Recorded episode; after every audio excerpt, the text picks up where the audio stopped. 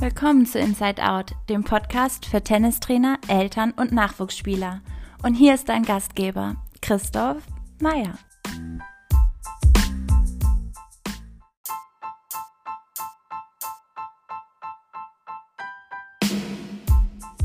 Ich freue mich sehr, dass ich heute den vielleicht bekanntesten und erfolgreichsten Mentalcoach Deutschlands begrüßen darf.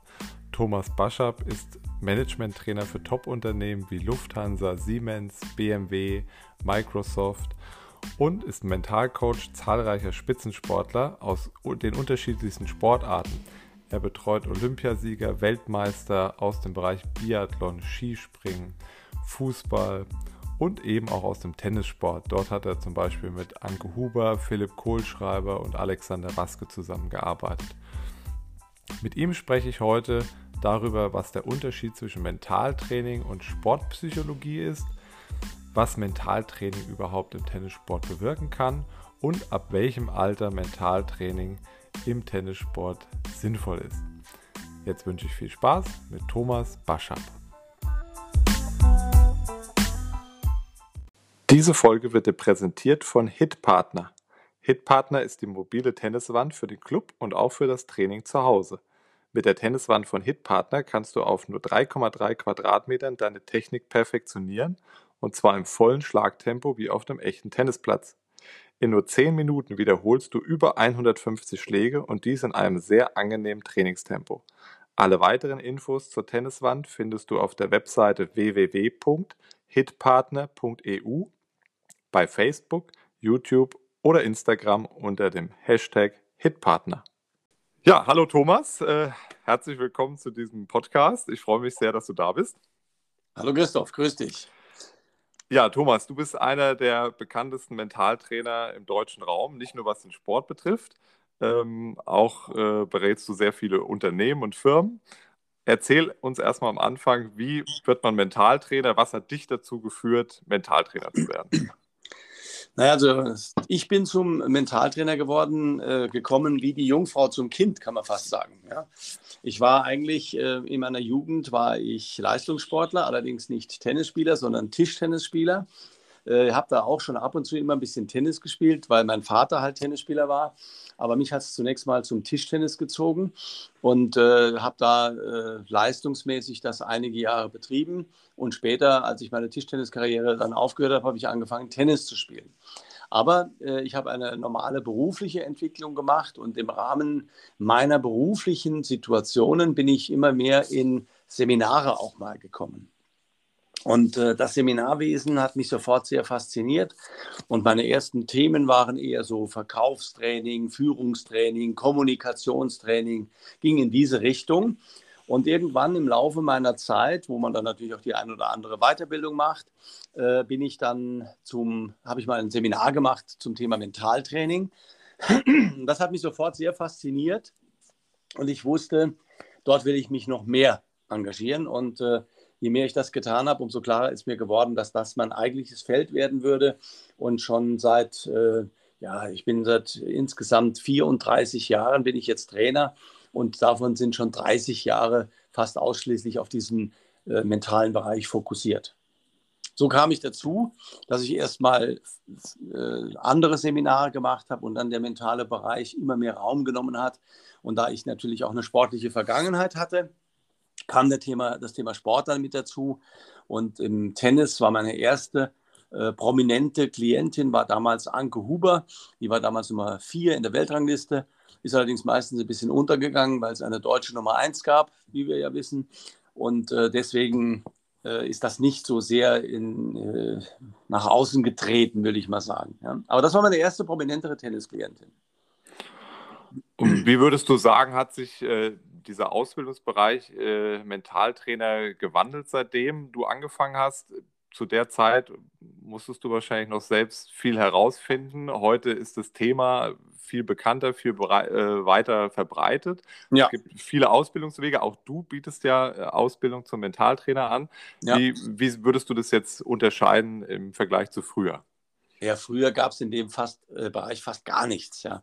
Als ich angefangen habe, gab es keine Ausbildungen zum Mentaltrainer. Äh, Mentaltraining ist meistens auch noch äh, mit, was weiß ich, nur Meditation und solchen Dingen äh, gleichgesetzt worden. Und ähm, das heißt, es, soll überhaupt nichts Negatives gegen Meditation bedeuten. Ich mache das auch jeden Tag.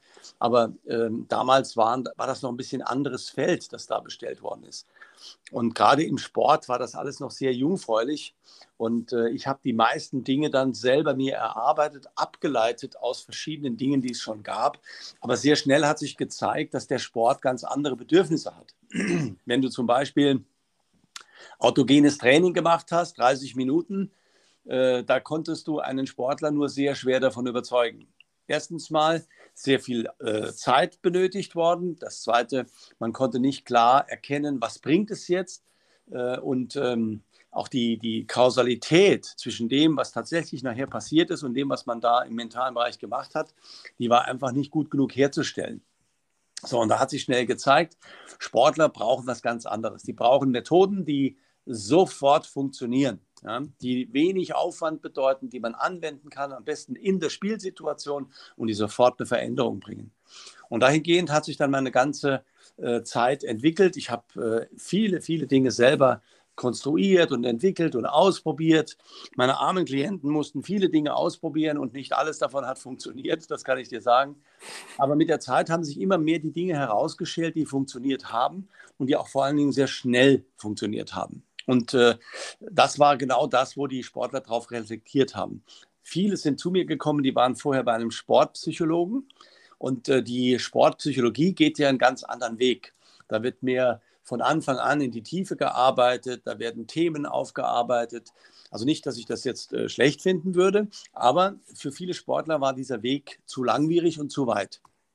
Und deswegen äh, waren die sehr schnell davon zu überzeugen und zu begeistern, Dinge zu machen, die sehr einfach sind. Ja, das Motto war immer, wenn es nicht einfach geht, dann geht es einfach nicht. So, und das war so die Anfangszeit und da musste man natürlich wirklich viele Dinge entwickeln. Und ähm, daraus sind äh, Techniken entstanden, die heute in der mentalen Trainingswelt Standard sind.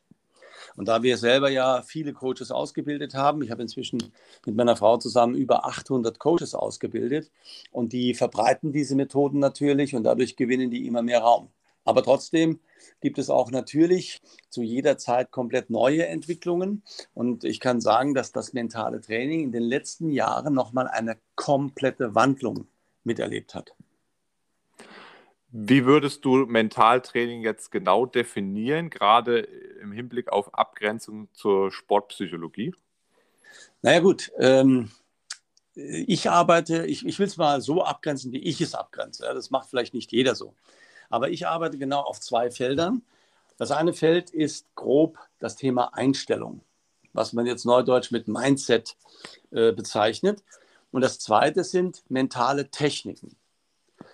Die Einstellung ist sozusagen die Basis, das ist das Fundament, auf dem wir arbeiten. Und die Techniken sind dann oftmals auch nur Symptomtechniken, wo bestimmte Symptome, die gerade auftreten, bearbeitet werden oder bestimmte Ziele, die man gerade jetzt in diesem Moment hat, äh, besonders bevorzugt bearbeitet, zum Beispiel mitten im Match. Ja?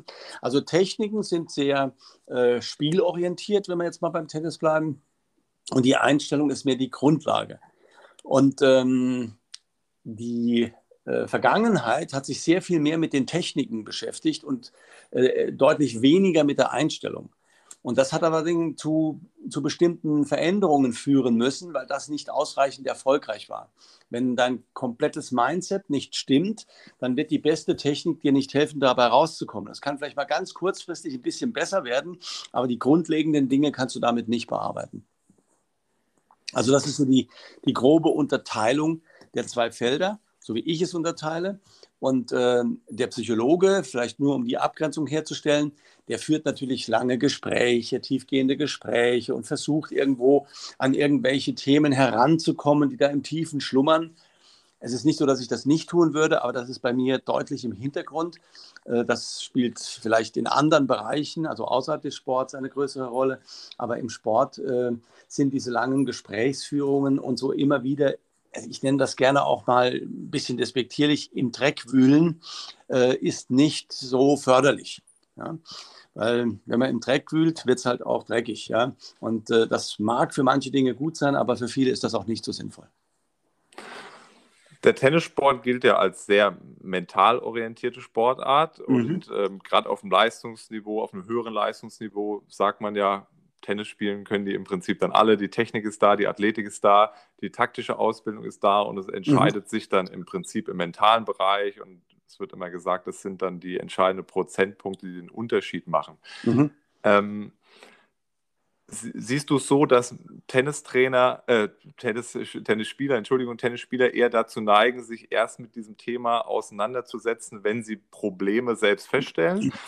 Mhm. Oder ist es nicht auch so, dass Tennisspieler das schon, sich schon früher auch selbstständig mit diesem Thema auseinandersetzen sollten, um einfach ihr Spiel zu optimieren? Dass man sich einfach mit Mentaltrainern auch äh, zusammensetzt, wenn alles im Prinzip gut läuft, aber man mhm. kann sich dadurch noch verbessern, mhm. statt erst sich mit dem Thema zu beschäftigen, wenn Probleme schon auftauchen. Ja, also typischerweise kommen die Leute zu einem Mentaltrainer dann, wenn die Probleme aufgetaucht sind. Das war in der Vergangenheit allerdings noch etwas stärker als heutzutage. Also früher war es wirklich so, du musstest in der Krise sein, um darüber nachzudenken, mit einem Mentaltrainer zu arbeiten. Das ist jetzt nicht mehr ganz so. Für viele ist es immer noch so, aber zu mir kommen mehr und mehr Leute, eigentlich schon gut läuft. Zu mir kommen aus verschiedensten Sportarten Weltklasse-Athleten und ähm, die sagen aber, hey, ich will gucken, ob noch irgendwo Prozent an, an Steigerungsmöglichkeiten vorhanden ist. Interessanterweise zeichnet genau das die Top-Leute aus. Die sind immer auf der Suche nach Weiterentwicklung, egal auf welchem Stand sie sind. Zu mir äh, kommt ein Biathlet, der im Prinzip schon zu den drei, vier, fünf besten Biathleten der Welt gehört, aber dann sagt, ich würde gerne das noch besser stabilisieren, weil mein Sport ist so sensibel, ich brauche jede Kleinigkeit und jede Winzigkeit.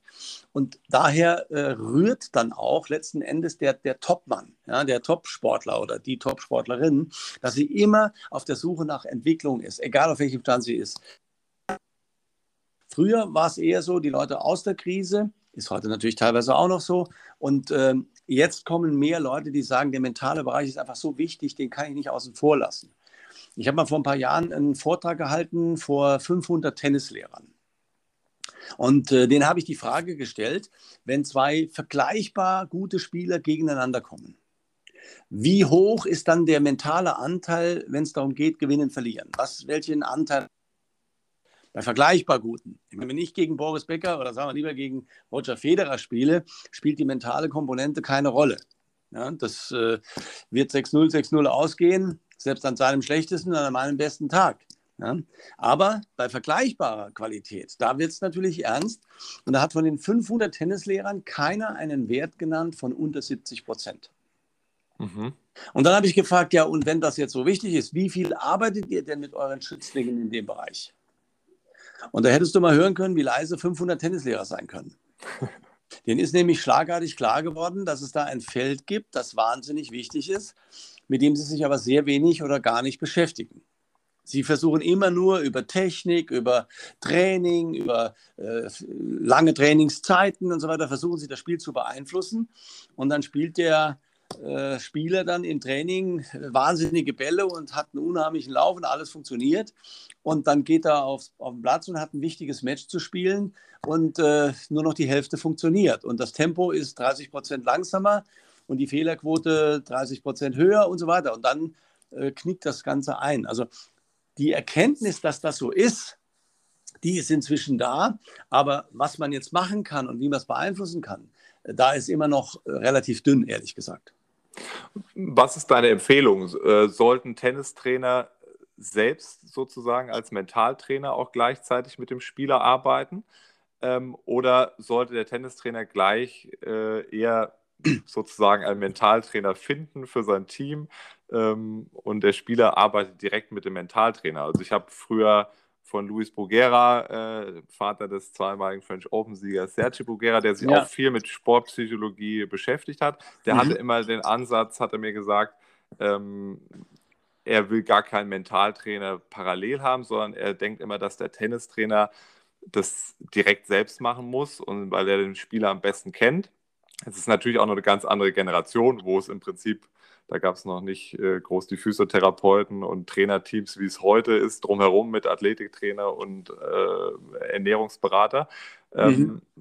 Aber auch wenn man jetzt im Nachwuchsbereich, im, im, Vereinsniveau guckt, wie realistisch ist es dann auch, überhaupt so ein Team aufzubauen? Oder sagst du tatsächlich, der Tennistrainer sollte sich zusätzlich in diesem mentalen Bereich ähm, aufstellen, um das direkt machen zu können? Also meine Antwort ist da klipp und klar, sowohl als auch. also das hängt einfach ein bisschen von den Möglichkeiten ab. Wenn du natürlich von dem Vereinstrainer sprichst, der wird es nicht immer äh, leicht haben oder nicht immer die Möglichkeit haben, vielleicht einen guten Mentaltrainer hinzuzuziehen. Und dann ist es natürlich sinnvoll, wenn er selber diesen Bereich besser kennenlernt. Also zu uns sind schon einige Tennislehrer gekommen, auch äh, Trainer aus anderen Sportarten, äh, selbst Bundestrainer aus verschiedenen Sportarten haben bei uns die Ausbildung gemacht.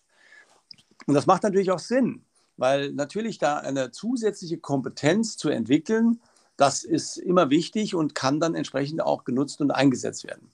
Auf der anderen Seite, wenn man in den professionelleren Bereich geht, du weißt, wir leben heute in einer, einer Zeit der Spezialisierung. Und ich kann natürlich ein Spezialist als Tennistrainer sein und auch eine gewisse Spezialisierung als Mentalcoach für Tennis. Aber ich glaube, es gibt dann immer noch mal Leute, die äh, eine wesentlich erweiterte Kompetenz haben und die, sagen wir mal, nur diesen Bereich professionell abdecken. Früher haben in, in Fußballmannschaften hat der Trainer alles gemacht. Der hat die Athletiktraining, das Athletiktraining gemacht, der hat die Torhüter äh, gecoacht, der hat die Mannschaft gecoacht, der hat Taktik, alles gemacht. Das war früher normal. Aber heute guckt ihr eine Fußball-Bundesligamannschaft an. Das Trainerteam hat meistens sieben bis acht Personen. Da gibt es schon noch den Videoanalysten und dann gibt es natürlich den Torwarttrainer, Athletiktrainer. Dann gibt es Reha-Trainer. Und dann werden die Bereiche eben aufgeteilt, weil nicht einer in allen Bereichen alles machen kann. Das heißt, je professioneller etwas wird, umso eher wird der Spezialist eingesetzt.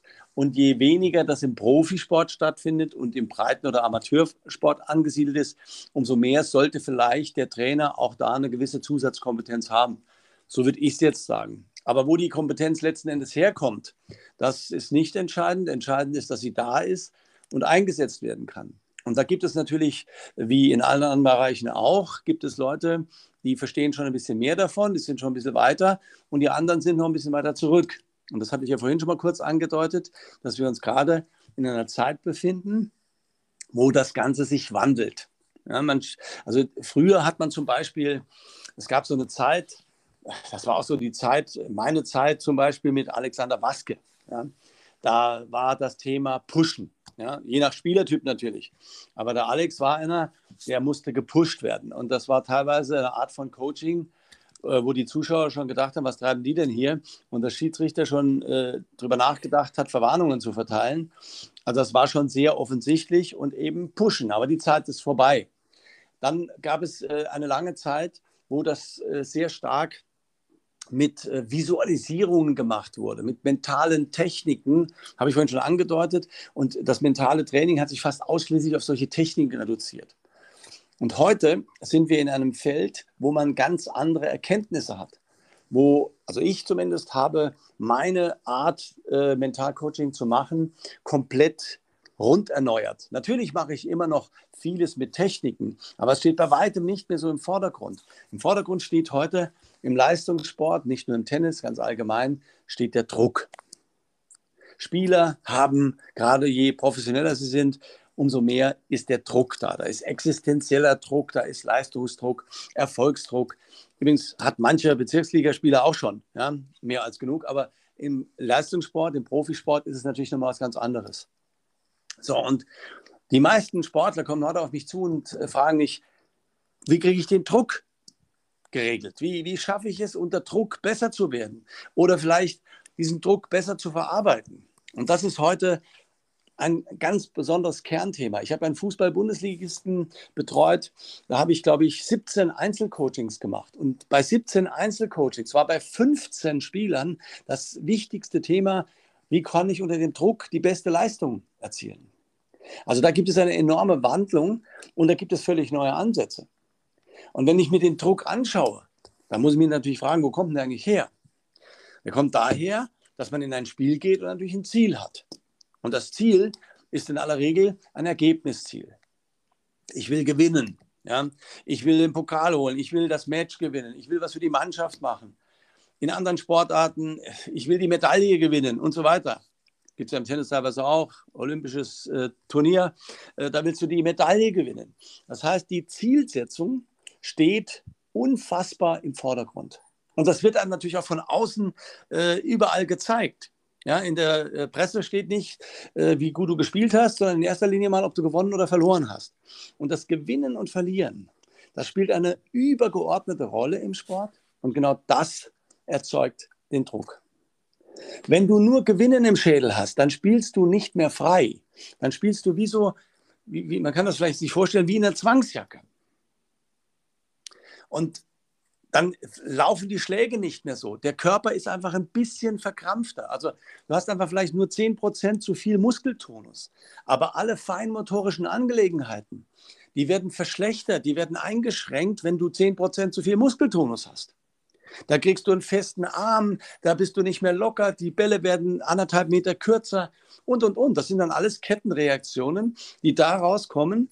Ich habe zu viel Druck, der Druck macht zu viel Körpertonus und der Körpertonus lässt mich schlechter spielen. Das ist eine simple Kette. Kannst du es nachvollziehen? Ja. Ja. Die Frage ist, wie kann ich diese Kette nicht aufkommen lassen? Und da stelle ich eine Frage. Druck ist ja eine Sonderform von Angst. Das ist dir klar, oder? Ja. Gut. Das hat äh, Brad Gilbert immer gesagt. Äh, Angst ist untrennbar von, äh, oder Hass ist un untrennbar von Angst, hat er immer gesagt. Ne? Wenn mhm. Spieler eine persönliche Verbindung zum Gegner aufstellen, zum Beispiel, oder sich mhm. über irgendwelche Sachen aufregen, und sauer werden, ne? dann mhm. hat er immer gesagt, das ist untrennbar von Angst und Angst ist dann das Problem, in der Situation äh, die richtigen Entscheidungen zu treffen und befreit ja. aufzuspielen, sozusagen. Ja. Befreit aufzuspielen, da steckt das Wort Freiheit drin. Ja. Wenn du Druck hast, spielst du nicht frei. Du spielst wie in der Zwangsjacke, da ist man nicht frei. Die Frage ist, wie kommt man hin, frei zu spielen? Und da gibt es einen Weg dazu. Man muss sich erstmal schon die Frage stellen, also Druck ist ja eine Sonderform von Angst. Das Kernthema heißt immer Angst. Da stecken natürlich viele kleine Sonderängste drin. Was weiß ich, Angst vorm Verlieren, Angst vorm Gewinnen. Ja? Wenn, wenn du diesen Trainingsweltmeister siehst, im Training trifft er alles, zieht alles voll durch, dann geht er ins Match, zieht halt nicht mehr alles voll durch. Und dann spielt er halt Angst, äh, spielt er anders. Und die Angst ist ein Faktor dafür. Und wenn er komplett anders spielt als im Training, dann hat er ja was völlig anderes trainiert als das, was er im Match spielt. Er spielt also im Match permanent etwas, was er gar nicht geübt hat. Ja, das ist ja komplett Banane. Aber jetzt lass uns mal die Kernfrage stellen. Was ist das Gegenteil von Angst? Was würdest du denn sagen? Von Angst ist vielleicht Mut, Unbekümmertheit, eine Mischung daraus. Mhm. Also Mut könnte man natürlich vermuten. Kann man natürlich auch als Gegenteil von Angst definieren. Aber Mut ist im Prinzip dasselbe wie Angst nur am anderen Ende der Skala. Das heißt, das Gefühl, über das wir sprechen, hat die äußerste Ausprägung an der einen Seite mit Angst und die äußerste Ausprägung auf der anderen Seite bei Mut. Aber das Gefühl ist eigentlich dasselbe. Mhm. Was ist das Gegenteil von Angst? Das ist eine schwierige Frage, das weiß ich. Du wirst es mir sagen. Ich werde es dir auch sagen. Das Gegenteil von Angst ist Liebe. Mhm. Ich versuche es dir zu erklären. Wenn du auf den Platz gehst, um zu gewinnen, dann bist du nicht frei, weil dann ist das Gewinnen im Vordergrund. Was sollte aber im Wesentlichen im Vordergrund stehen, wenn du Tennis spielst? Ja, du solltest Spaß dran haben ne? und das lieben, was mhm. du tust. Jetzt hast du genau. zwei Begriffe genannt. Du hast Spaß und lieben das, was, was du tust. Aber das sind nochmal zwei verschiedene Sachen. Ich kann dir ein Beispiel nennen. Ich hatte einen Klienten, der hat inzwischen seine Karriere beendet aus dem Biathlon. Der heißt Simon Schemp. Hast du vielleicht schon mal gehört? Ja. Und der Simon, dem habe ich mal eine SMS geschrieben. Die ging ziemlich durch die Presse übrigens auch, diese SMS. Weil der Simon ruft mich an, oder wir, beziehungsweise ich habe den jahrelang gecoacht, ja, und äh, es war so, wir hatten äh, Weltmeisterschaften in Hochfilzen. Und äh, der Simon ist angetreten erstmal äh, in der Mixstaffel. Und äh, als Schlussläufer hat er die Mixstaffel zum Sieg geführt und sie wurden Weltmeister und alles war prima. Und das war die achte Medaille, die der Simon bei Weltmeisterschaften und Olympischen Spielen gewonnen hat. Aber all diese Medaillen hat er in einer Staffel gewonnen. Er hat noch nie eine Einzelmedaille gewonnen. Und da haben die Leute ihn natürlich gefragt, Simon, wird das noch was mit der Medaille? Und in jedem Interview ging es um die Medaille. Der Simon war eigentlich eine wandelnde Einzelmedaille sozusagen. Und dann kam das erste Rennen und da wurde er Achter. Das ist kein schlechtes Ergebnis, aber eben keine Medaille. Im zweiten Rennen wurde er Neunter und im dritten Rennen Zwölfter. Drei Top-Ergebnisse, keine Medaille. Und dann habe ich mit ihm telefoniert. Erstmal wollte ich, aber es ging nicht, weil er ging nicht dran. Ich konnte ihn nicht erreichen. Im ersten Moment habe ich ihm eine SMS geschrieben. Im Übrigen äh, wollte er sowieso nicht so gerne telefonieren in, in so einer Phase einen Tag vorm Rennen. Es war nämlich nur noch ein Einzelrennen. Das ist immer am letzten Tag eines Biathlon-Events, äh, wie Weltmeisterschaften, Olympische Spiele. Ähm, am letzten Tag ist der Massenstart. Immer sonntags. Abschließendes Highlight. Und da wollte ich unbedingt ihm nochmal einen Impuls geben. Und dann habe ich ihm eben diese SMS geschrieben. Und die hatte folgenden Inhalt. Ich habe ihn gefragt, Simon, warum machst du Biathlon? Und ich habe ihm gleich die Antwort hinterhergeschrieben. Wegen dieser Drecksmedaille. Aber deswegen macht man doch nicht Biathlon.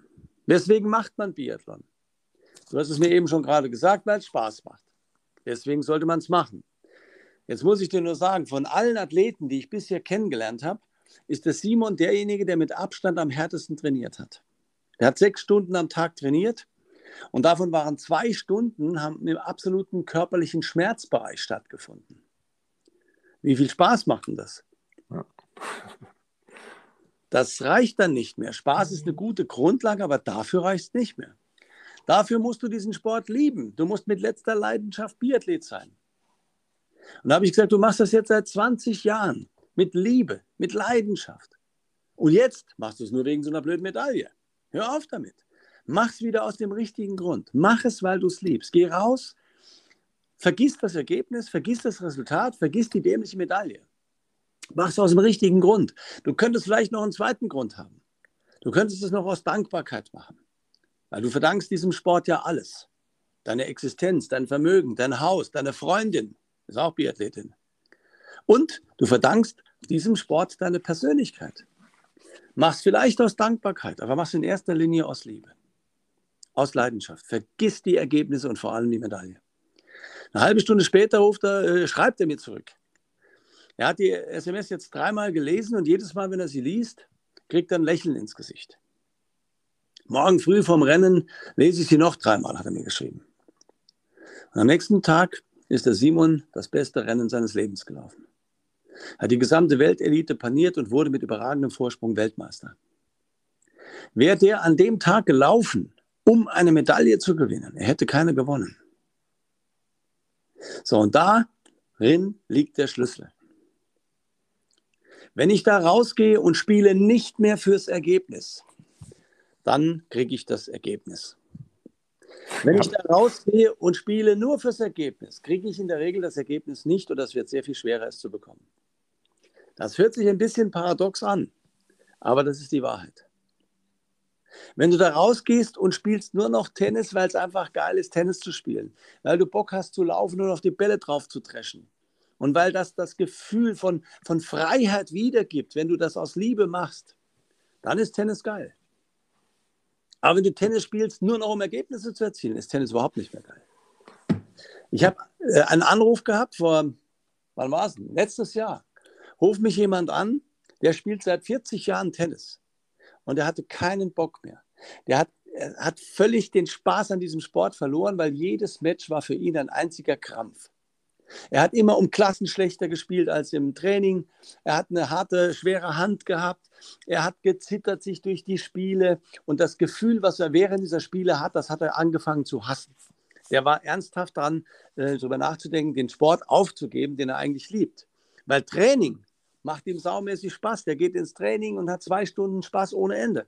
und dann geht er ins Match und der Spaß geht flöten innerhalb von zehn Minuten. Und da habe ich ihm gesagt, warum spielst du Tennis? Warum spielst du? Und da ist das klar zutage gekommen. Wenn er Turnier spielt, wenn er Match spielt, dann spielt er, um zu gewinnen. Das Gewinnen beherrscht das ganze System und das ganze Spiel. Und sobald das der Fall ist, gewinnst du nicht mehr. Ganz viel in deinem Körper passiert, was, was sich verschlechtert. Dann kannst du zwar auch noch mal gewinnen, aber es ist alles Krampferei. Und wenn er das schafft, da rauszugehen und spielt nur noch, weil er diesen geilen Sport so liebt und es ist einfach egal, wie es ausgeht. Wenn er mit dem Scheißegal-Effekt ganz bewusst da reingeht und sagt, ich spiele einfach nur noch. Mein Ziel ist es, auf diesem Platz Spaß zu haben, die Dinger durchzuziehen, gut drauf zu sein, mich frei zu fühlen auf dem Platz. Dann haben wir so ein paar kleine Themen da noch dazu gemacht, die das, das erweitert haben. Und dann ist der rausgegangen und er hat mir am nächsten Tag angerufen und hat gesagt, seit 30 Jahren habe ich nicht mehr so viel Spaß am Tennis gehabt wie gestern. Ich habe das Spiel mühelos gewonnen und mir geht es richtig gut auf dem Platz. Und da muss man wieder hinkommen. Verstehst du? Wir leben sowieso in einer Welt, wo das Gewinnen immer nur noch so, so krass im Vordergrund steht. Aber nicht mehr der Spaß und die Liebe für die Sache. Das ist wie, wie in, in, in der Geschäftswelt. Wenn du ein Unternehmen machst, nur um Geld zu verdienen, ja, dann wirst du alles Mögliche erreichen, aber Geld verdienen wirst du wahrscheinlich nicht. Und wenn du etwas tust, was du liebst, dann wird das Geld verdienen wie von alleine nebenher kommen. Das wird sozusagen ein Nebenprodukt des Ganzen. Und dahingehend darf sich unsere Welt jetzt mal gerade ein bisschen verändern. Und da kann man die Leute hinführen. Und das ist ein Coaching, das sage ich dir, das zu ganz anderen Ergebnissen führt, als wenn du einfach dich nur mit Techniken beschäftigst, mit mentalen Techniken. Wenn du allerdings das alles als Grundlage schon hast und dann noch die mentalen Techniken dazu bringst, um das ein oder andere noch zu optimieren, dann kannst du das spielen, was du als Potenzial in dir trägst. Und dahin geht das moderne mentale Coaching. Spielen, um nicht zu verlieren, ist immer gefährlich. Noch gefährlicher als Spielen, um zu gewinnen, sozusagen. Ja, genau. Aber ähm, ja, du hast recht. Also bei diesem Thema, ja, man muss eigentlich spielen, um glücklich zu sein, könnte, man das, könnte man es formulieren. So könnte man das formulieren. Aber wenn man bei diesem Thema jetzt Angst, Druck, Liebe, Leidenschaft ist, dann möchte ich gern mit dir auf den Nachwuchsbereich äh, kommen. Denn da haben wir auch genau dieses Problem, wenn Tenniseltern ins Spiel kommen, die ersten mhm. Turniere. Ähm, ich hatte letztens Wolfgang Thiem zu Gast im Podcast, der hat mhm. gesagt, Mentaltrainer äh, oder mentales Training äh, hält er für Kinder bis 12, 13 Jahre für völlig unwichtig sozusagen. Da geht es nur um die, um die reine Tennisausbildung. Mhm. Und da haben die praktisch noch gar keinen Druck zu haben, sozusagen im Idealfall. Mhm. Und später im Leistungsbereich hat er gesagt, da geht es um Druck, da geht es um diesen mentalen Unterschied, mhm. den du schon beschrieben hast, der dann äh, eigentlich das entscheidende Quäntchen ist. Mhm. Ähm, so hat er es praktisch formuliert, dass man mhm. aus dem Grund, weil man gar keinen Druck aufbauen darf in den jungen Jahren, auch im Prinzip kein Mentaltraining bräuchte. Ja. Ähm, in der Realität ist es natürlich leider meistens anders, dass mhm. eben aus dem Umfeld heraus schon dieser Druck entsteht. Also Klar. die meisten Eltern und Trainer schaffen es ja nicht, diese Langzeitperspektive zu haben, sondern äh, sind eigentlich nur ergebnisorientiert und fixiert schon im Alter von 10, 11, 12 äh, bist Jahren. Da? Ja, ja, ich höre dich gut. Hörst du mich? Ja, ich höre dich. Hörst du mich? Du hörst mich. Gut, ja, du bist ja. noch vollkommen okay. da. Alles gut. gut. Also, also, da ich. Da haben äh, die, die 10, 11, 12-Jährigen ja meistens mh. doch schon diesen Druck, um fix, äh, ja, weil sie auf Ergebnisse fixiert werden, eigentlich auch ja, von außen. Natürlich. Wie, wie würdest du es jetzt sagen? Ab welchem Alter ähm, hältst du Mentaltraining für sinnvoll und würdest es im Tennisbereich einsetzen? Also ich äh, teile da die Meinung von dem Wolfgang Kien. Äh, also bis zum Alter von 12, 13 Jahren würde ich dahin gar nichts machen. Ähm, es sollte eigentlich mal so weit kommen, dass das Mentale gar nicht mehr gebraucht wird. Aber das ist halt äh, vollkommen unrealistisch, weil, wie du schon selber sagst, der Druck von außen ist immens.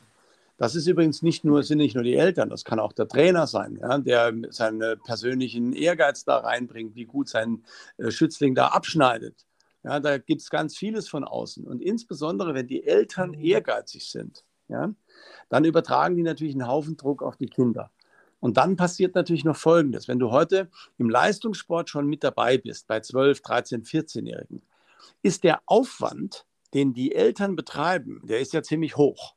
Ja, das kann finanzieller Aufwand sein. Ich habe schon äh, Situationen erlebt, wo 14-Jährige ein Budget haben im sechsstelligen Bereich im Jahr, was benötigt wird, damit alles top abläuft. Mit Reisen, mit Trainer, mit Sondertraining hin und her, äh, mit Physiobetreuung, was weiß ich, mit allem. Ja? Also da sind 100.000 Euro schnell mal weg in einem Jahr. Insbesondere, wenn man dann auch noch immer äh, begleitet reist, da ist Mama, Papa dabei und so weiter. Ja. Und wenn dann Geld investiert wird, weil man natürlich sich Hoffnungen macht, der nächste Boris Becker oder die nächste Steffi Graf stehen da äh, bei dir zu Hause im Wohnzimmer, dann wird natürlich daraus Druck generiert. Und die Kinder merken das natürlich. Die merken natürlich, dass da viel für sie investiert wird. Selbst wenn bewusst gar kein Druck hergestellt wird, merken die, da wird ein Haufen Geld ausgegeben und sie wollen das rechtfertigen dass das gemacht wird. Und das erzeugt natürlich einen immensen Druck auf einen 13- oder 14-Jährigen. Vielleicht manche ist es egal, aber bei vielen ist das nicht egal. Und dann, dann entsteht etwas, was das Tennisspiel belastet.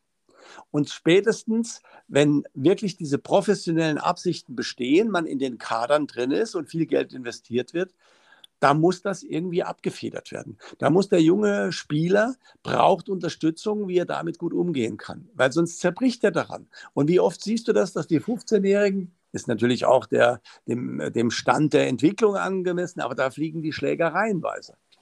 Ja?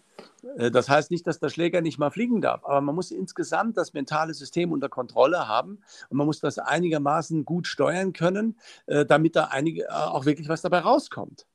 Und da gibt es natürlich unvorstellbare Fehler, die gemacht werden. Sowohl im Elternhaus, als auch bei dem Spieler selbst, als auch im Trainerumfeld und so weiter. Da werden ganz viele Fehler gemacht. Man muss natürlich immer bedenken, wenn du Trainer bist eines jungen Spielers, ja, dann hast du nicht nur den Trainingsauftrag, sondern du hast ja gleichzeitig auch noch einen Erziehungsauftrag. Und der geht nebenbei dann auch noch kurz flöten. Ja, wie oft habe ich es gesehen, dass ein Trainer einem 13-Jährigen die Tasche hinterher trägt? Ja, da sage ich, was ist denn da los? Ja, ich kenne 20-jährige Tennisspieler, die können keine Glühbirne wechseln. Verstehst du? Das, das ist natürlich, wenn dir immer alles abgenommen wird. Das ist ein generelles Lebensprinzip. Wenn, wenn dir immer alle Schwierigkeiten abgenommen werden, wie sollst du lernen, Schwierigkeiten zu bearbeiten? Ich habe das mal erlebt in einem Trainingslager in Italien bei 45 Grad. Nach einer Viertelstunde, 20 Minuten Trainer, Training fragt der Spieler den Trainer, du Trainer, wo ist denn das Wasser? da hätte ich als Trainer gesagt, du, ich weiß, wo mein Wasser ist, aber ich habe keine Ahnung, wo deins ist. Ja. Hast du denn keins mitgebracht? Nee, habe ich nicht, habe ich, hab ich nicht dran gedacht. Ich dachte, was machst du? Dann sage ich, du, aufs Klo gehst du auch alleine. Ja? Also, wenn du kein Wasser hast, dann spielen wir jetzt mal ohne Wasser. Dann hätte ich den spielen lassen, bis er umkippt. Wie oft vergisst er dann noch bei, minus, äh, bei plus 45 Grad sein Wasser? Verstehst ja, und er wird auch auf alle Unwägbarkeiten, die bei Turnieren auftauchen können, vorbereitet dadurch. Ne? Ja, also natürlich. Bewusst sozusagen auch aus Trainersicht unangenehme Situationen zu kreieren, ist ja im Gegenteil eigentlich das Ziel. Ja, ja der, muss im, der muss ja in der Lage sein, sein Leben zu führen. Und nicht immer nur, wenn irgendwas ist, gucken, wo ist der Trainer, wo sind die Eltern. Das lernst du ja als normaler Mensch, wenn du nicht Leistungssportler bist, auch. Und so muss das auch sein. Und man fällt auch mal auf die Schnauze und es geht auch mal was schief. Und das muss man einfach lernen. Wenn du aber um dich herum lauter Leute hast, die dir jedes Ding abnehmen, dann lernst du das nicht ausreichend. Das ist im Fußball noch viel schlimmer.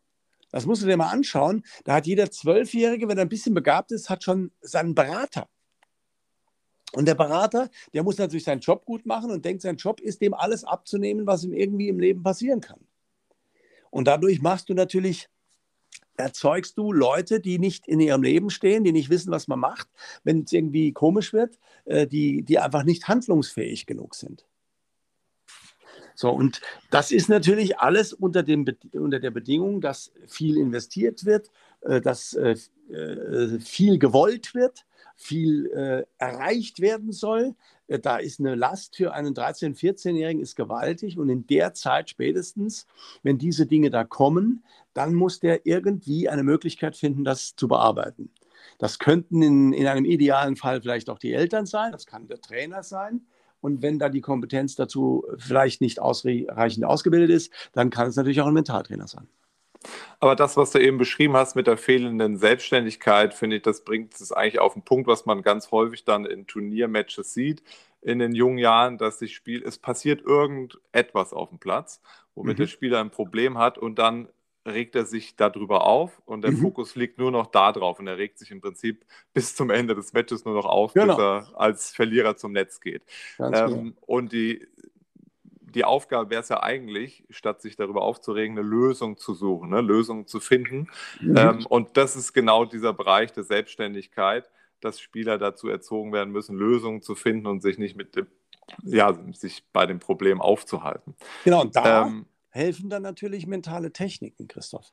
Ja. Mentale Methoden, dass du erstmal erkennst, was ist jetzt gerade mein Problem und dass du dann einfach eine Werkzeugkiste bei dir hast, wo du reingreifst und sagst, das mache ich jetzt und dann wird das sofort besser. Das ist das, was wir jetzt auch bei unserem, äh, bei unserem Mentaltraining mit My Big Point machen. Ich glaube, das hast du gehört. Wir machen jetzt die zweite Runde.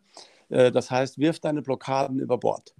Das ist eine, ein Mentaltraining, was sich über vier Blöcke hinwegzieht, was wir jetzt morgen wieder anfangen werden äh, mit einer neuen äh, Serie. Wir haben das zum, zum ersten Mal gemacht, das war ein Riesenerfolg und jetzt machen wir es halt zum zweiten Mal. Vielleicht wird es das auch nochmal geben. Aber da geht es ganz genau darum, was kriege ich für Werkzeuge auch dann noch in die Hand, damit ich handlungsfähig bin. Weil eigentlich der Spieler, der dann irgendwann ins Toben kommt und sich nicht mehr beruhigen kann, das ist ja nichts anderes als der Ausdruck von Hilflosigkeit. Der weiß nicht, was mache ich denn, um wieder die Kurve zu kriegen. Wenn der etwas hätte und etwas wüsste, um die Kurve wieder zu kriegen, dann würde das ja vielleicht machen. Aber der ist einfach ahnungslos. Der weiß nicht, was kann ich jetzt tun, konkret in diesem Moment, um wieder in die Spur zu finden. Und sowas kann man lernen. Und denkst du, dass dieser mentale Bereich in diesen jungen Jahren auch häufig als Ausrede genommen wird, auch vom Umfeld, von Eltern, ähm, obwohl die Probleme vielleicht in den jungen Jahren noch in einem technischen Bereich liegen oder im athletischen. Und man will das eigentlich nicht so richtig wahrhaben und es ist immer einfach zu sagen, ja, der hat es im Kopf verloren. Ja, also meistens ist es ja eine Mischung von allem. Ja? Aber eins ist ganz klar, deine mentale Verfassung hat eine Menge Einfluss aufs Athletische und aufs Technische. Äh, weil wie gesagt, wenn du äh, zu viel Körperspannung hast, funktioniert eine Technik nicht mehr so, wie sie soll und auch eine Athletik nicht mehr, wie sie soll. Stell dir mal vor, du hast 10 oder 20 Prozent viel, zu viel Körperspannung. Was macht das nur mit deiner Schnelligkeit? Ja? Dann bist ja. du einfach langsamer. Zu viel Muskelspannung macht dann langsam. Und das sind alles Dinge, die sich natürlich gegeneinander äh, beeinflussen. Und der mentale Bereich ist letztens das, was alles miteinander verbindet. Der mentale Bereich wird dir nicht äh, ersetzen können, wenn du einfach die Rückhand nicht gescheit spielst, ja, weil du einfach sie technisch falsch ausführst. Aber das ist das seltenere Problem. Natürlich, bei einem 13-Jährigen ist die Technik noch lange nicht so ausgeprägt, aber du, ich habe 13- und 14-Jährige gesehen, die waren technisch komplett ausgereift und sind auch später irgendwo in der Weltklasse gelandet. Aber das, was ihnen dann noch im Weg stand, das waren schon eher die mentalen Dinge. Solltest du ähm, oder würdest du empfehlen in diesem Alter, dass, wenn, wenn Kinder sich noch gar nicht so mit dem Mentaltraining auseinandersetzen sollten, dass die Eltern aber sich schon äh, einen Mentaltrainer zu Hilfe nehmen sollten? Wenn es da schon Schwierigkeiten gibt, wenn man merkt, die Eltern üben vielleicht viel Druck aus, dass der Trainer auch die Eltern dorthin bewegen sollte, sich selbst mit diesem Thema auseinanderzusetzen und das Kind eigentlich noch außen vor zu lassen? Ist eine fantastisch gute Möglichkeit. Also äh, das ist dann aber ein echtes Elterntraining, ja? Äh, dass man Eltern äh, dabei unterstützt, äh, dass, sie den, dass sie nicht so viel Druck ausüben zum Beispiel. Und wo sie das überall machen, die machen das ja gar nicht mal so offensichtlich. Meistens läuft das ja ganz subtil durch den Hintergrund irgendwie. Ja? Äh, die, denen ist nur nicht klar, was ihr Handeln oftmals für Wirkungen, für Auswirkungen bei Kindern hat. Wenn Sie alleine darüber schon einiges wüssten, wäre vieles besser. Ja, das ist bei Tenniseltern, überhaupt bei Sporteltern. Stell dich mal an einen Fußballplatz, wenn die Neunjährigen kicken. Ja, Also da kriegst du einen Anfall. Da denkst du eigentlich, ich muss jetzt mal hier rundlaufen und jedem Vater eins mit der Schaufel drüber ziehen, äh, damit der die Schnauze hält. Ja? ja. Weil was da abgeht, das ist, äh, ist bodenlos. Also wirklich bodenlos. Also man kann ja, das meiste passiert oftmals mit bester Absicht, aber ist im Prinzip bewirkt genau das Gegenteil. Genau. Und die Eltern merken es aber häufig in den Situationen Ganz genau. Äh, gar nicht. Ne? Genau so ist es. Die Absicht äh, wollen wir ja, die, die schlechte Absicht wollen wir ja gar nicht mal vermuten, ne? aber äh, die komplette Ahnungslosigkeit führt natürlich dazu, da alles falsch zu machen. Auch wegen der Trainerfrage nochmal, um darauf zurückzukommen, vorhin hattest du gesagt, die Tennistrainer sollten sich mit dem Thema mehr beschäftigen. Ich glaube, ein Problem liegt auch darin, dass das in der Trainerausbildung noch zu wenig vorkommt. Mhm. Ähm, in der Trainerausbildung wird zwar gesagt, der mentale Bereich ist irgendwann der entscheidende sozusagen, aber die Trainer kriegen noch nicht so viele Hilfsmittel. Das kommt dann eigentlich erst danach in Fortbildung ja, genau. und Weiterbildung. Aber selbst ähm, gar nicht wirklich auf dem Niveau, das ja. brauchbar ist, ehrlich gesagt. Ja. Oftmals. Ja. Also da, da, müssen Trainer auch selbst aktiv werden, einfach sozusagen ja, und sich ihre Wege finden, äh, wie man sich da weiterbilden kann. Man muss auch langsam erkennen, dass in jeder Hinsicht das ein eigenes Feld ist. Ja. ja. Äh, das ist in der medizinischen Ausbildung. Was glaubst du denn, äh, was da der mentale Bereich und auch die sozialen Fähigkeiten eines Arztes, was die für eine Rolle spielen? Aber es, ich habe jetzt gerade wieder einen Fall in meiner äh, näheren Umgebung, äh, wo äh, eine Krebs Krebsdiagnose äh, mitgeteilt wurde. Ja? Also der Typ, der das gemacht hat, dem gehört sofort die Lizenz entzogen. Wir haben inzwischen in, in Deutschland ein neues Feld. Ja? Das sind Diagnose traumatisierte Patienten, die wieder aufgefangen werden müssen. Die Unfähigkeiten, die da so äh, äh unterwegs sind, das ist bodenlos. Das ist also wirklich himmelschreiend, äh, was sich da teilweise abspielt.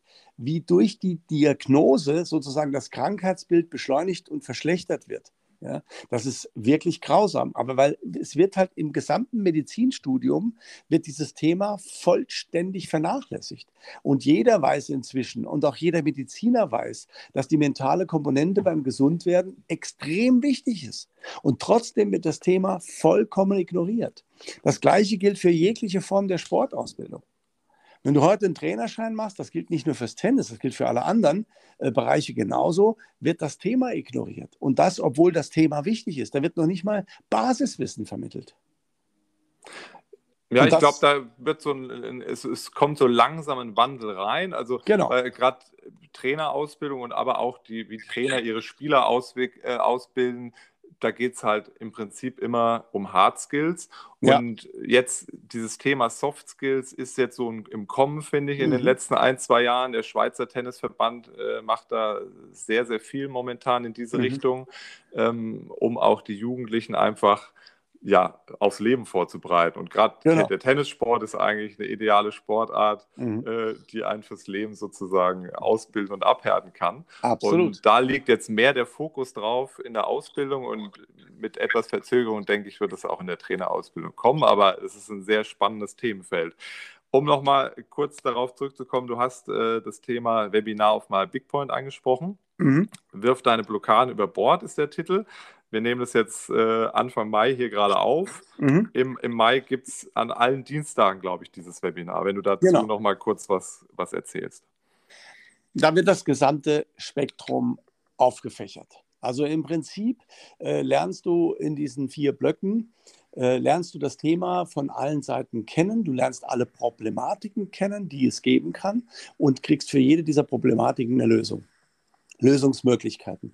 Das Ganze ist natürlich sehr kurzweilig, weil mit vielen Übungen und so weiter versehen. Man lernt sich selbst dabei sehr genau kennen und kann wirklich auf all das eingehen, was einem auf dem Tennisplatz da begegnet. Es wirkt auch noch weit über den Tennisplatz hinaus, aber dort ist natürlich jetzt erstmal die Zielsetzung. Und äh, wir haben äh, bei der ersten Runde haben wir äh, eine gut dreistelligen äh, äh, Anzahl von Teilnehmern dabei gehabt und haben da Feedbacks bekommen. Die Leute waren alle sehr angetan. Leider Gottes waren sie nicht immer in der Lage, das direkt auszuprobieren, weil wir mitten in Corona waren und viele konnten überhaupt gar nicht spielen. Das ist ja inzwischen Gott sei Dank ein bisschen besser. Und äh, man kann dann sofort auf den Platz gehen und das ausprobieren. Und die, die das konnten, haben auch sofort die Veränderung gespürt und die Einsatzmöglichkeiten. Und das wird jetzt natürlich noch viel besser sein, weil wir ja in der Vorbereitung auf die Runde sind und man das im Training dann tatsächlich jeden Tag ausprobieren kann. Und da sind eine Menge, Menge Dinge drin, insbesondere wenn wir von Blockaden reden. Das will ich vielleicht mal kurz äh, erläutern. Äh, wir alle haben immer wieder mal mentale Blockaden, können die aber gar nicht richtig identifizieren. Man kennt das aus allen möglichen Lebensbereichen. Nehmen wir mal an, äh, du möchtest abnehmen. Ja, das gibt ja im Frühjahr immer so die Zeit, äh, Schwimmbadwetter geht los und so. Man äh, muss wieder in die Badekleidung ein bisschen hineinwachsen sozusagen. So, und jetzt will man also abnehmen, der Verstand sagt das und das Unterbewusstsein sagt, nee, abnehmen will ich jetzt eigentlich nicht. Das viele leckere Zeug, da will ich nicht drauf verzichten und Hunger ist auch kein schönes Gefühl. So, jetzt, das sagt dein Unterbewusstsein. Und wenn dein Unterbewusstsein ein anderes Ziel verfolgt als dein Bewusstsein, was glaubst du, wer das Spiel gewinnt? genau, das Unterbewusstsein. Ja. Das ist der Chef im Leben. Das Unterbewusstsein ist der wahre Steuermann in uns selbst. Und das muss man sich anschauen. Was hat das für Programme? Wie funktioniert das? Du kennst es. Wenn du einen Ballwechsel spielst und du hast überhaupt keine Zeit, über irgendetwas nachzudenken, dann schlägst du manchmal die besten Bälle. Und dann, wenn du ganz viel Zeit hast, schlägst du manchmal die schlechtesten Bälle.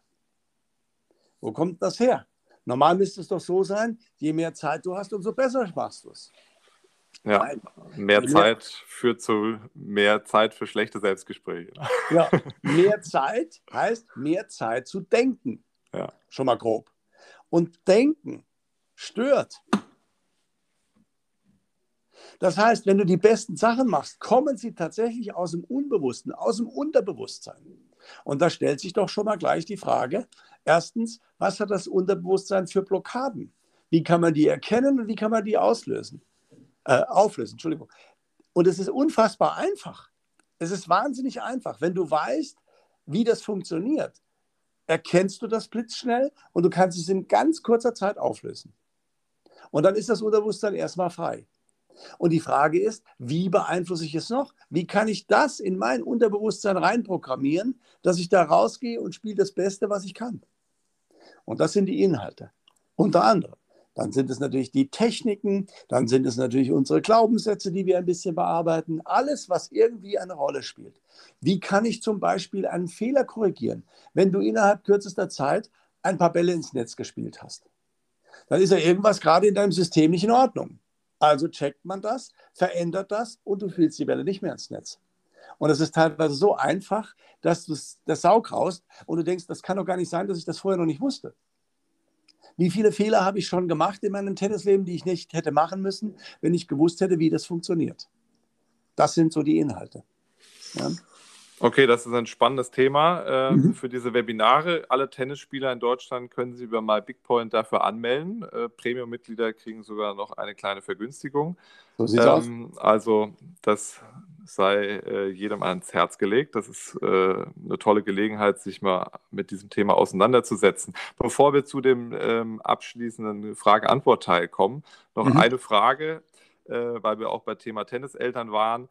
Wie, wenn ich jetzt nicht die Möglichkeit habe, äh, über Webinar mit dir in Kontakt zu treten, wie findet man als äh, Tennisspieler oder wie finden Tenniseltern einen guten Mentaltrainer? Ich finde, das ist auch immer eine schwierige Aufgabe. Ja. In der Branche ja. gibt es natürlich auch viele, die sich Mentaltrainer nennen. Ähm, ja, wie findet man da sinnvoll äh, jemand, mit dem man seriös und gut zusammenarbeitet? Also meine Empfehlung ist ganz klar, lass dir jemanden empfehlen. Wenn du irgendwie im Internet suchst, das kann gut gehen und es kann nicht gut gehen. Papier ist geduldig. Äh, da kann einer viel schreiben und wenig können und es kann einer wenig schreiben und viel können. Das ist alles schwierig einzuschätzen. Man muss da so ein bisschen der eigenen Intuition folgen, auf der einen Seite, aber auf der anderen Seite sich mal umhören. Sag mal, macht ihr in dem Bereich irgendetwas? Kennt ihr jemanden? Habt ihr eine Idee? Einfach mal ein bisschen umhören und dann wirklich geben lassen. Also wenn jemand da in Frage kommt, dass man äh, ihn fragt oder herausfindet, was hat er bisher so gemacht, was sind seine Spektren an Erfahrung und so weiter, was kann der, aber wenn er irgendwo mal wirklich sehr erfolgreich gearbeitet hat, wenn ein Spieler sich unter seiner Ägide da ganz gut entwickelt hat. Das ist immer das Beste. Weil, wie gesagt, es gibt, das ist so ein breites Feld inzwischen geworden, äh, dass man wirklich sich auf Empfehlungen am ehesten vielleicht einstellen könnte. Ja.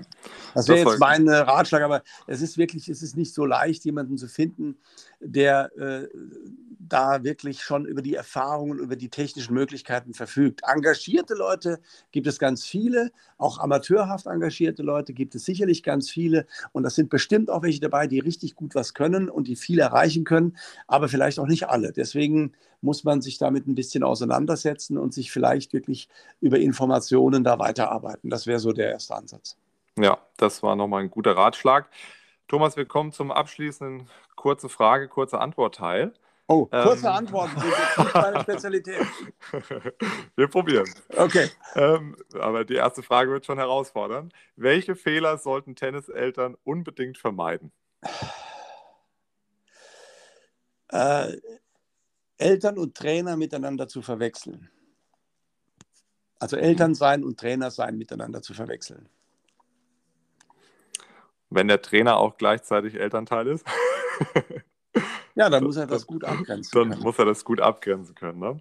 Ja. Ähm, mit was sollten sich Tennistrainer deiner Meinung nach stärker beschäftigen? Mit mentalem Training. Mhm. Das war eine klare Antwort, das habe ich erwartet. Welchen Tipp hast du für Jugendliche, die von der Tenniskarriere träumen? Jeden Tag auf den Platz zu gehen und das lieben, was sie tun. Da haben wir das Thema Liebe wieder. Ähm, welche Website oder welches Buch hat dich besonders inspiriert oder kannst du weiterempfehlen? Das ist jetzt ein bisschen schwierig, weil es gibt da sehr, sehr viele Bücher. Ähm, und Webseiten ist jetzt nicht meine Inspirationsquelle üblicherweise. Aber das erste Buch, was mich inspiriert hat zum Thema Tennis und auch mentales Training, äh, heißt tatsächlich Gewinnen im Tennis. Und das hat geschrieben ein gewisser Rod Laver. Ich weiß nicht, ob der dir was sagt. äh, und so er ganz hat das grob. Buch geschrieben, 19, ich, ich, habe eine Originalausgabe in Deutsch von 1966. Oh. Und ähm, da steht im Prinzip schon wahnsinnig viel drin. Ich weiß nur nicht, ob es das Buch überhaupt noch gibt oder man das überhaupt noch irgendwie bekommen kann. Ja. Aber dieser Rod Laver war ja zumindest für mich einer der außergewöhnlichsten Sportler aller Zeiten. Ja, äh, der ist ja auch der Einzige, der den Grand Slam zweimal gewonnen hat und außer ihm hat ihn auch nur ein einziger noch einmal gewonnen und das war schon immerhin 1938 und dieser Rod Laver durfte sechs Jahre überhaupt gar keine Grand Slam Turniere spielen. Ja. Nämlich zwischen seinem ersten und seinem zweiten Grand Slam Turnier war der sechs Jahre für alle Grand Slams gesperrt, weil er Profi wurde und das war damals tatsächlich noch Amateurspielern vorbehalten. Und ich weiß gar nicht, der hätte den Grand Slam wahrscheinlich noch dreimal gewonnen. Ja? Und äh, das ist ein wirklich außergewöhnlicher Typ gewesen. Und im Alter von neun Jahren durfte ich den sogar mal kennenlernen. Da war ich Balljunge bei einem Tennis-Event in der Saarlandhalle in Saarbrücken. Äh, also es ist schon über 50 Jahre her. Und ich habe ihm anschließend die Hand geschüttelt. Und ich weiß nicht, ich glaube, ich habe mir dann so ungefähr vier Wochen nicht mehr die Hand gewaschen. ja. Also das war ein Buch, das mich damals als junger Bursche schon total inspiriert hat. Und heute gibt es natürlich sehr, sehr viele äh, Bücher. Äh, ich würde mal sagen, das Inner Game von Timothy Galway äh, birgt ein äh, größeres Potenzial. Und ansonsten würde ich mich jetzt nicht aus dem Fenster lehnen und äh, da irgendwelche Empfehlungen geben, weil es einfach zu viele Bücher in dem Bereich inzwischen gibt. Okay, also das Rod Laver Buch, da werde ich mal recherchieren. Ich habe eine große Tennisbuchbibliothek, aber das fehlt mir noch. Da muss okay. ich mich mal schlau machen. Ähm, ja, ansonsten, ich finde es immer einfach auch sinnvoll, gerade in diesem mentalen Bereich, wenn sich da äh, Kinder, Jugendliche auch auf diesem Weg schon ein bisschen mit dem Thema auseinandersetzen Unbedingt. und ja. sich da mal ein Buch zur Seite nehmen. Das schadet nicht. Absolut. ähm, welche Erkenntnis hättest du gerne schon vor zehn Jahren gehabt? Ich. Ähm, du willst eine kurze Antwort, oder? Weil das, da könnte ich jetzt zwei Stunden drüber reden. Da gibt es eine Menge Erkenntnisse. Aber eigentlich äh, würde ich äh, sagen, keine. Okay. Weil Erkenntnisse äh, entstammen ja aus Erfahrungen. Erfahrungen macht man durch Tun. Und ähm, letzten Endes sind auch die Wege, die man beschritten hat, die nicht so Erfolg waren, äh, erfolgreich waren, sind wichtig für die eigene Entwicklung.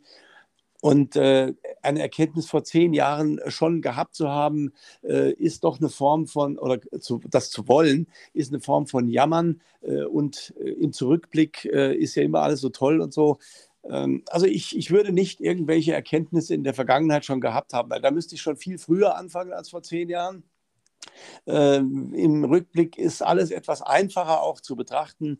Ich glaube, wir sollten uns ein bisschen von den Traumen äh, der Vergangenheit lösen und wir sollten uns auch ein bisschen von den Sorgen der Zukunft lösen und vielleicht ist etwas mehr schaffen, in der Gegenwart zu leben. Sehr gute Antwort. Übrigens, äh, ja. Gegenwart. Ja, ähm, das ähm, äh, Fremdwort dafür ist ja Present. Ja? Und ähm, Present ist ein Geschenk. Das äh, sagt uns die englische Sprache schon äh, unmittelbar. Und so, dass wir die Gegenwart als das Geschenk betrachten sollten und nicht die Zukunft. Welcher Tennismoment bleibt dir am meisten in Erinnerung? Tennismoment. Wo ich selber gespielt habe oder Trainer oder Coach? Das, das, das, wie du möchtest. Das darf ich mir aussuchen. Das darfst du dir aussuchen. Okay. Äh, vielleicht der, ich habe äh, Alexander Waske gecoacht in einem Spiel gegen äh, Goran Ivanisevic, das war bei dem BMW Open. Er hat das Ding im dritten Satz, Tiebreak, ich weiß nicht, äh, wie genau das Ergebnis hat er gewonnen. Und äh, na, noch bevor er äh, Ivanisevic gratuliert hat, rennt er über den Platz. Ich stehe hinter der Bande. Er springt über die Bande mir in die Arme und reißt mich fast um mit seinen 90 Kilo damals. Und äh, wir liegen da beide und äh, feiern diesen Moment. Und ich glaube, er hat Muskelkater am nächsten Tag im rechten Arm gehabt, weil er sich 100 Mal die Faust gegeben hat in diesem Match. Das war schon irgendwie ganz besonders, ja. Aber ich glaube, die ganze Tennisanlage hat über uns gelacht ein, äh, Moment, an den ich mich gut erinnern kann. Ja. Wie kann man mit dir in Kontakt treten bzw. deine Arbeit verfolgen? .de ist meine Webseite, da gibt es alle Kontaktmöglichkeiten. Da kann man anrufen und man wird äh, gerne entgegengenommen. Das gleiche gilt äh, für irgendwelche Mails, die man schreibt. Und äh, ja, man kann äh, da alle Fragen stellen, die man hat und es wird irgendwie sich immer darum gekümmert. Ja. Sehr gut. Äh, Thomas, ich danke dir für dieses Gespräch. Es war sehr, sehr interessant, mit dir zu plaudern.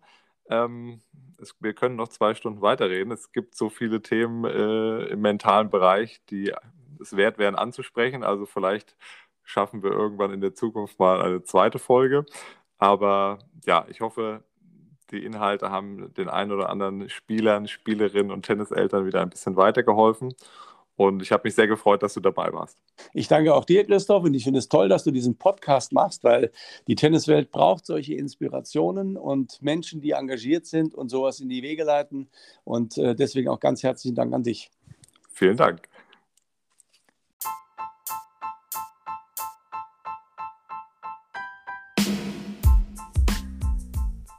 Ich hoffe, diese Folge hat dir gefallen. Gerne kannst du eine Bewertung oder einen Kommentar auf deiner Podcast-Plattform hinterlassen, damit auch andere diesen Podcast leichter finden können. Du kannst mir auch folgen auf Instagram unter @meiertennis.de oder du besuchst mich auf meiner Webseite www.meiertennis.de. Bis zum nächsten Mal bei Inside Out.